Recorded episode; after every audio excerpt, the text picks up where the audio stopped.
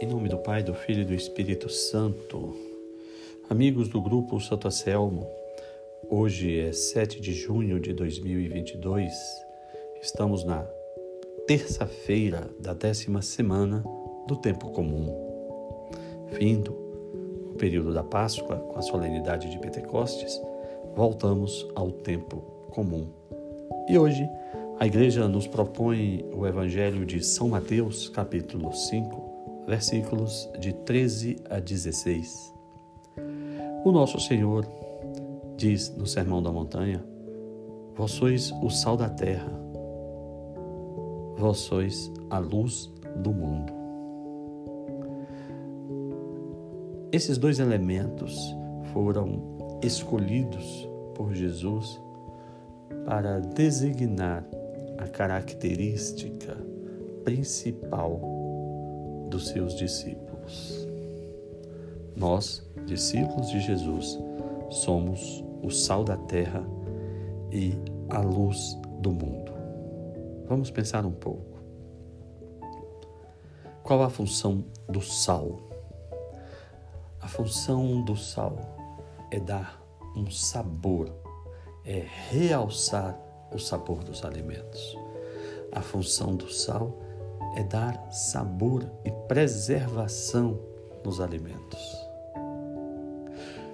Um alimento insosso, um alimento sem sal, é um alimento desagradável, sem sabor, sem aguçar o paladar. Ao passo que o alimento, quando salgado na medida certa, ele tem todos os seus sabores realçados ele é agradável, ele é perceptível, ele é notado, ele traz satisfação. Assim somos nós. Nós devemos ser notados, sermos vistos pelo mundo como alguém que deu sabor, sabor às conversas, sabor à convivência, sabor no auxílio ao próximo, sabor no perdão, sabor na vida em paz. E também somos a luz do mundo, porque a luz ilumina, aclara, retira o que é escondido e mostra a verdade, mas faz isso de uma maneira calma, silenciosa, apenas com a sua presença. A luz, de uma forma silenciosa, mostra aquilo que é a verdade. E assim devemos ser nós. As pessoas devem olhar para nós e perceber que temos a verdade na nossa vida, na nossa forma de agir, na nossa forma de conversar, na nossa forma de nos portar.